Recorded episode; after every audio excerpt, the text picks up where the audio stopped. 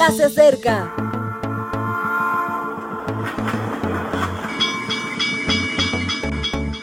Partimos ya.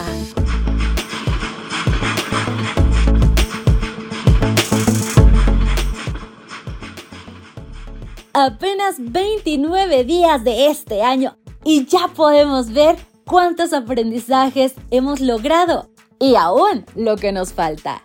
Continuando con la serie Amor de Familia, quiero agradecerte por acompañarnos hoy. Este es tu podcast y yo soy Ale Marín. Muy alegremente te recibo para compartir el texto de hoy que se encuentra en Juan 13:34. Un mandamiento nuevo os doy, que os améis unos a otros, como yo os he amado, que también os améis unos a otros. El título es Amén y Amén. Debo explicar el contexto para que se comprenda la historia. Hacía meses que acudía a una iglesia que había alterado notablemente su forma de adorar. No tengo ningún cliché con relación a este tema, si el eje de dicha adoración es la alabanza y reconocimiento del Señor como Dios vivo. Aquella, sin embargo, era una experiencia de cierto caos y de cierta autocomplacencia. Se escapaba a alguno que otro amén pronunciado como en inglés lo que no solo me resultaba ajeno, sino un tanto snob. Cosas mías, por lo tanto, subjetivas. Por otro lado, había leído un artículo que hablaba de los anglicismos que se estaban introduciendo en el español. Y como la Real Academia de la Lengua Española se esforzaba por combatir esta tendencia, la campaña de defensa era Lengua madre, solo hay una. Como filólogo, me sentí enarbolando la bandera de la defensa lingüística. Ahora la historia. Como muchas otras personas, nuestra familia tiene un grupo de diálogo en las redes sociales. Allí se comparten alegrías, tristezas, ocupaciones, experiencias y mensajes motivacionales.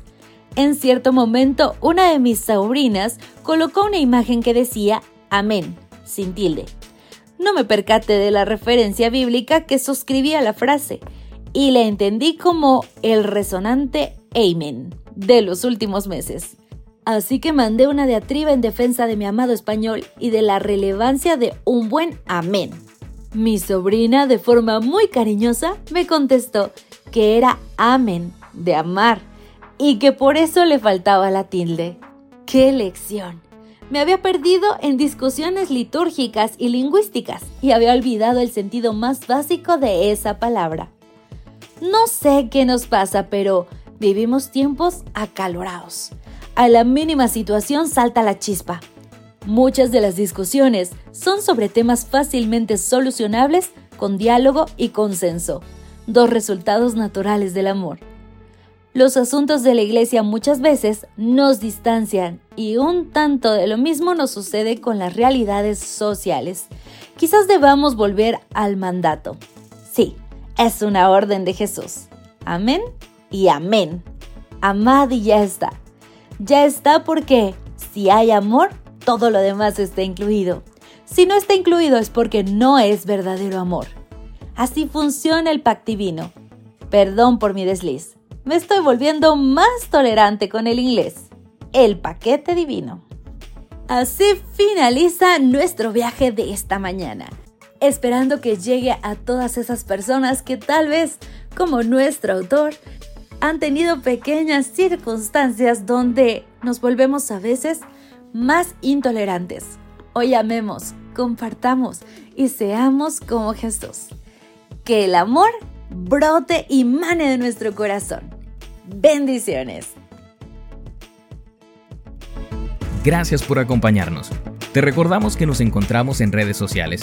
Estamos en Facebook, Twitter e Instagram como Ministerio Evangelike también puedes visitar nuestro sitio web www.evangelike.com. Te esperamos mañana.